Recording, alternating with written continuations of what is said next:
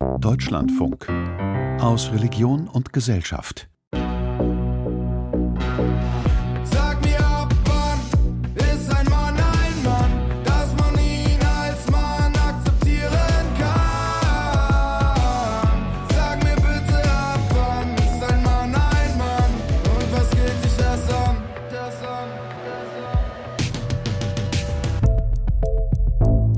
Fragile Männlichkeit ist ein Begriff, der sich darauf bezieht, dass unklar geworden ist, was das Rollenbild und das Rollenverständnis von Männern ist. Also es gibt ein sehr stark patriarchal dargestelltes Männlichkeitsbild und alles das, was daran kratzt, wird als fragile Männlichkeit dargestellt und wahrgenommen. Fragile Männlichkeit bedeutet ja vom Wortsinn her, dass da etwas brüchig ist, dass da vielleicht auch etwas zu Bruch schon gegangen ist. Das Selbstverständnis des Mannes, dass er quasi der Mittelpunkt der Welt ist.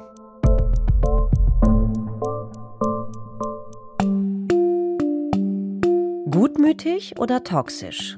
Fragile Männlichkeit in den Religionen. Eine Sendung von Mechthild Klein. Männer wissen nicht mehr, was Männlichkeit ist, wo sie stehen oder wie sie sich verhalten sollen. Wollen und sollen Männer lieber Macho sein oder Kümmerer, autark und unabhängig oder Familienmann, der auch Babys wickeln kann und die Erziehung mit seiner Frau teilt? Die Religionen haben lange das tradierte Männlichkeitsbild bestätigt. Der Mann ist demnach das Oberhaupt der Familie, er bringt das Geld nach Hause und entscheidet. Und die Frau ist für Erziehung und Haushalt zuständig, schon immer. Doch die Emanzipationsbewegungen der Frauen haben die Vorherrschaft des Mannes in Frage gestellt. Frauen wollen nicht nur rechtliche Gleichstellung. Viele wollen sich auch die Haus- und Erziehungsarbeit mit den Männern teilen. Care-Arbeit für Männer, das brachte die tradierten Männlichkeitsbilder ins Wanken, sagt der Religionssoziologe Gerd Pickel von der Universität Leipzig. Viele Männer erkennen Frauen zwar als gleichberechtigt an, so Gerd Pickel, doch vor echten Konsequenzen schrecken sie zurück. Es gibt nur wenige, die sich die Erziehungsarbeit mit ihren Frauen zu 50 Prozent teilen. Das ist etwas, was sozusagen Männer verunsichert. In ihrer Position war es früher tatsächlich dieses Modell. Da musste der Mann arbeiten, er kam nach Hause, bekam am besten noch seine Schuhe angezogen und dann hat er sich vor den Fernseher gesetzt oder ist in den Garten gegangen. So ist das heute schon ganz anders. Da erwartet man deutlich mehr davon. Und genau das Umgehen mit dieser Position, die man teilweise ja auch gar nicht erlernt hat, das ist das, was tatsächlich sozusagen die Schwierigkeit mit sich bringt. Da zeigt sie sich wieder, die fragile Männlichkeit. Männer lernen von klein auf, wie ein richtiger Mann zu sein habe, nämlich stark, dominant, unbeirrt, rational.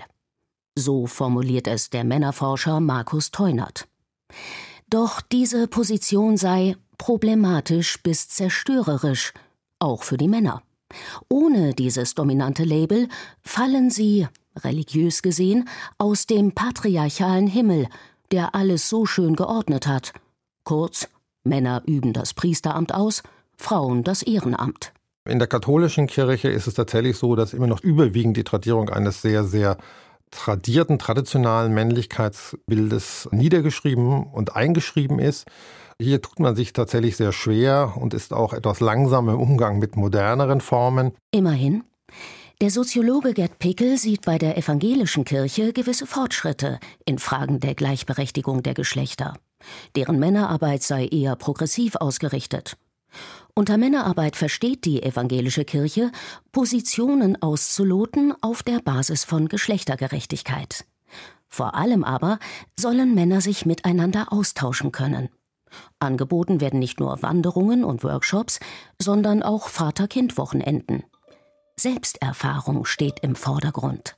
Aber auch dort ist der Zugang zur Männerarbeit eben geprägt davon, dass durchaus aus eher konservativen Kreisen man sich sehr schwer tut, überhaupt anzuerkennen, dass es etwas, was wie Fragilität vielleicht oder wie Diversifizierung von Geschlechterrollen gibt.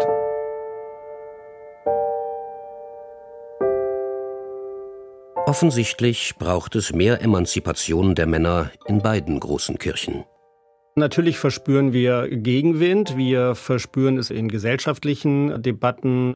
Das ist das eine. Das andere ist, dass durchaus auch in kirchlichen, in religiösen Kreisen das nicht so gerne gesehen wird, wenn man sich für eine progressive Geschlechter- und Männerpolitik einsetzt. Sagt Pastor Martin Treichel, Vorsitzender der Männerarbeit in der evangelischen Kirche in Deutschland. Die Gleichberechtigung ist zwar in Teilen der Kirchen längst angekommen, doch der Prozess der Gleichberechtigung von Männern und Frauen ist in der Gesamtgesellschaft ins Stocken geraten. Lange gab es die Hoffnung, wenn die alten weißen Männer aussterben und die jungen Männer bloß immer progressiver werden, dann ist bald völlige Gleichberechtigung hergestellt. Doch das Ende des Patriarchats ist nicht nah. Im Gegenteil. Offenbar sind immer mehr Männer für autoritäre Positionen in Geschlechterfragen empfänglich. Das belegen Untersuchungen und Umfragen und Studien immer wieder. Wir haben zuletzt eine auch in Auftrag gegeben als Bundesforum Männer. Das ist der größte männerpolitische Dachverband für Männer, Väter und jungen Themen. Und da wird das tatsächlich deutlich, dass es eine nicht geringe Zahl von Männern gibt, die sich ja gegen ein fortschrittliches, progressives Geschlechterbild wenden. Das ist besorgniserregend. Dieses Ergebnis bestätigt auch die Leipziger Autoritarismusstudie. Alle zwei Jahre fragt die Studie danach, wie verbreitet rechtsextreme Einstellungen in der deutschen Bevölkerung sind. Dabei wird auch nach der Akzeptanz dominanter sozialer Positionen von Männern gefragt, die auf untergeordneten Positionen von Frauen basieren. Religionssoziologe Pickel sagt, dass die Akzeptanz des alten Männlichkeitsbildes erstaunlich hoch sei. Erst recht, wenn es darum gehe, wer die finanzielle Last in der Familie tragen solle. Wenn es darauf ankommt, sollte der Mann der Ernährer der Familie sein. Und immerhin 50 Prozent der Befragten stimmten dem zu.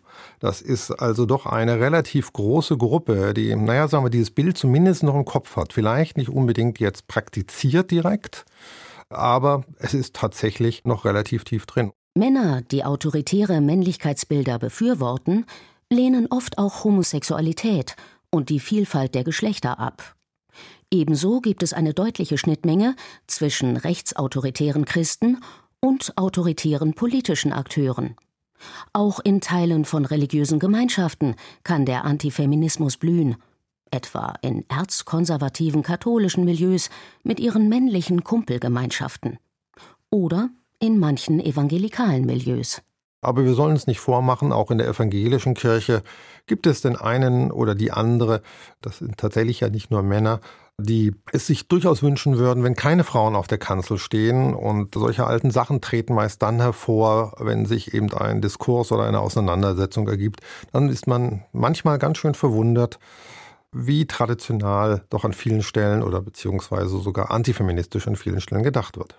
Diese Auseinandersetzung mit antifeministischen Positionen werde auch in evangelischen Gemeinden ausgefochten, sagt Pickel auch wenn man Streit offiziell vermeide oder umschiffe. Nicht nur, wenn die Kirchenleitung für progressive Positionen zu Geschlechtergerechtigkeit oder Homosexualität eintritt, melden sich autoritäre Christen zu Wort und sehen den Untergang des Christentums am Horizont. Viele Gemeinden seien da regelrecht gespalten, so der Soziologe. Denn das moderne Männerbild werde von manchen abgelehnt, es sei nicht von Gott gewollt. Das beobachtet auch der evangelische Pastor Martin Treichel.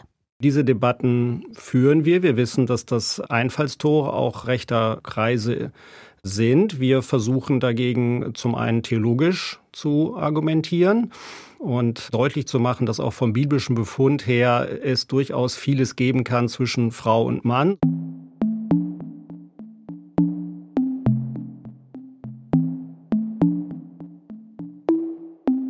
Nicht nur in den Kirchen, auch in muslimischen Communities in Deutschland gibt es Diskussionen über die Rollen von Frauen und Männern, sagt die Publizistin Sineb El-Masra.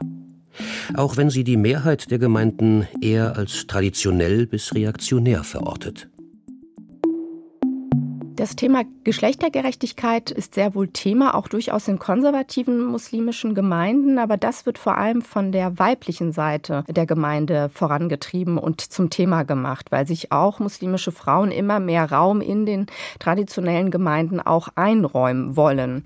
Und deswegen, wie es so oft ist bei Geschlechterfragen, wird das eher von der weiblichen Seite angestoßen. Auch abseits des Gemeindelebens ändern sich die traditionellen Rollenbilder. Vielen Musliminnen genügt die Mutterrolle nicht mehr.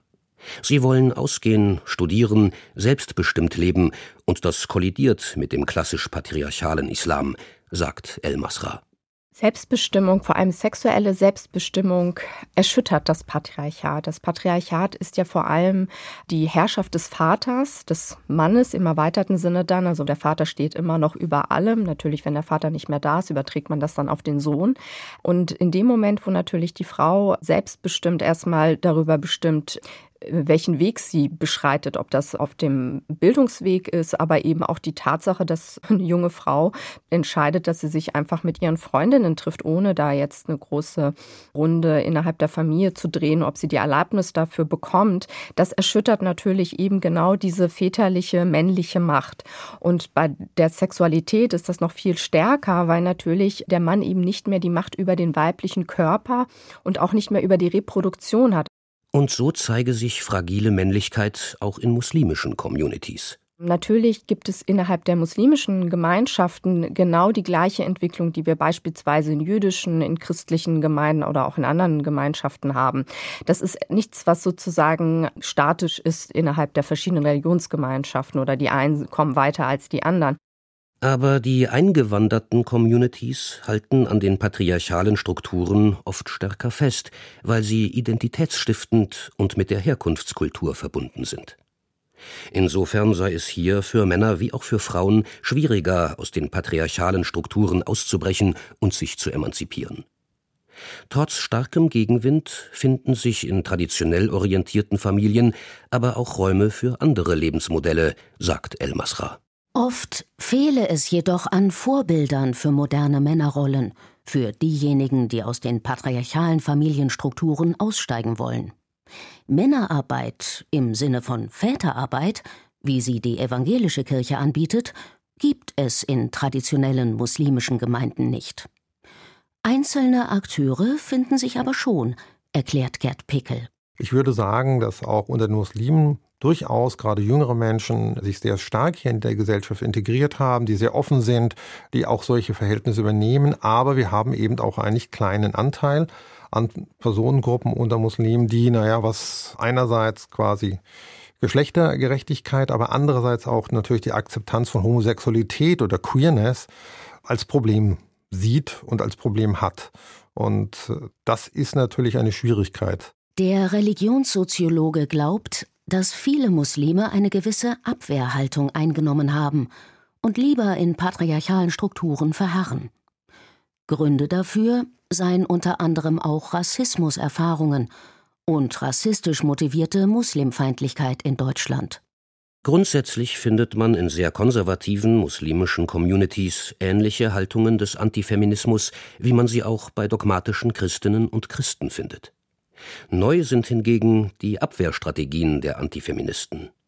Die männlichen Machtpositionen werden heute nicht mehr aggressiv verteidigt.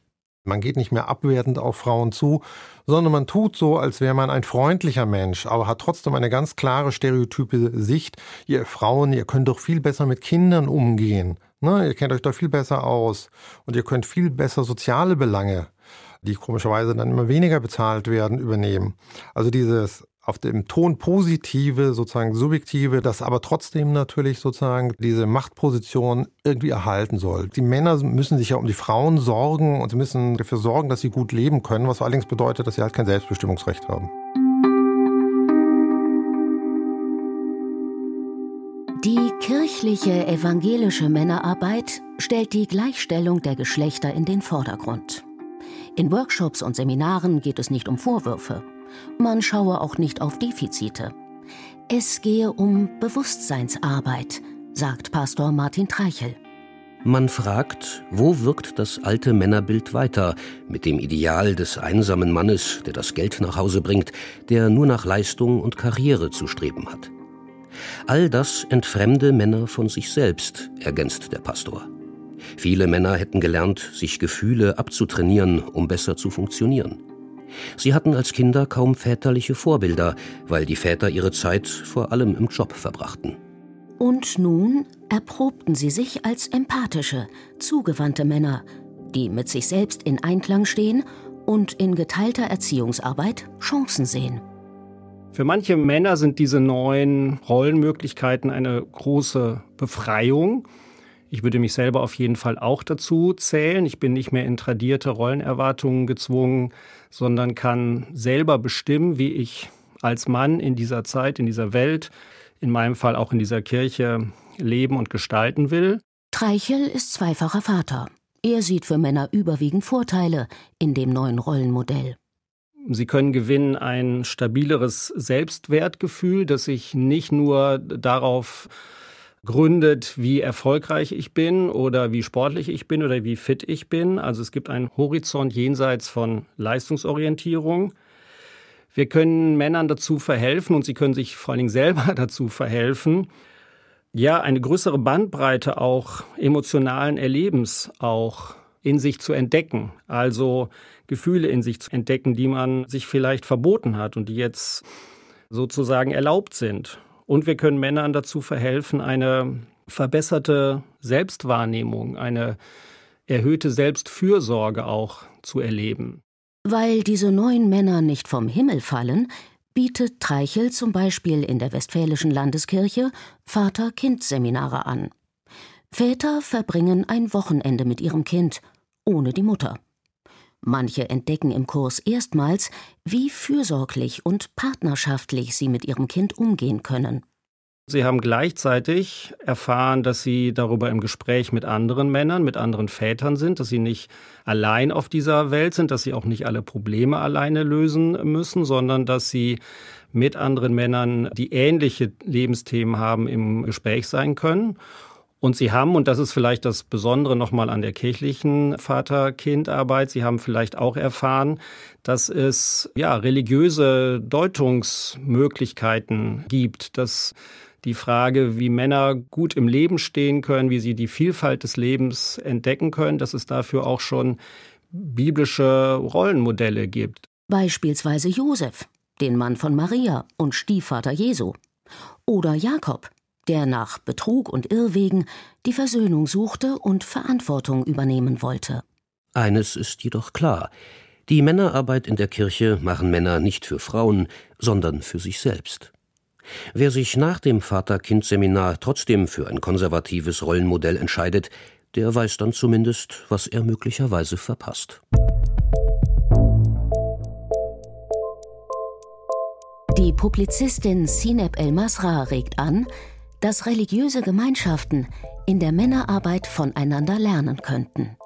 Also es ist eine große, eigentlich eine gesellschaftliche Aufgabe, wo wir uns sehr stark nahe kommen können, weil wir eben in den Formen der Kränkung und der ja, destruktiven sozialen Interaktion eigentlich sehr oft ähnliche Erfahrungen machen, die sich nur marginal natürlich unterscheiden.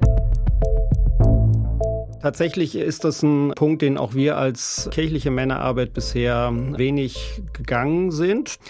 Und da wäre, glaube ich, auch im Diskurs mit muslimischen Männern für alle Seiten viel zu lernen.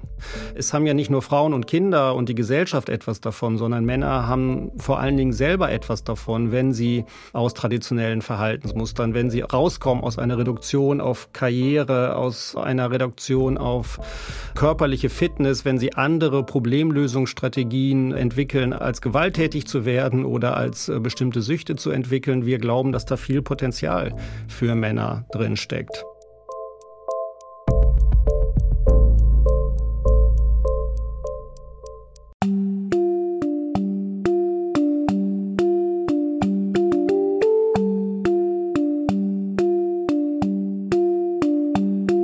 Sie hörten Gutmütig oder toxisch? Fragile Männlichkeit in den Religionen. Eine Sendung von Mechthild Klein. Es sprachen Janina Sachau und Jean-Paul Beck. Ton und Technik Konrad Woznetzka. Regie Nadja Kokoli-Marx. Redaktion Christian Röther. Produktion Deutschlandfunk 2024.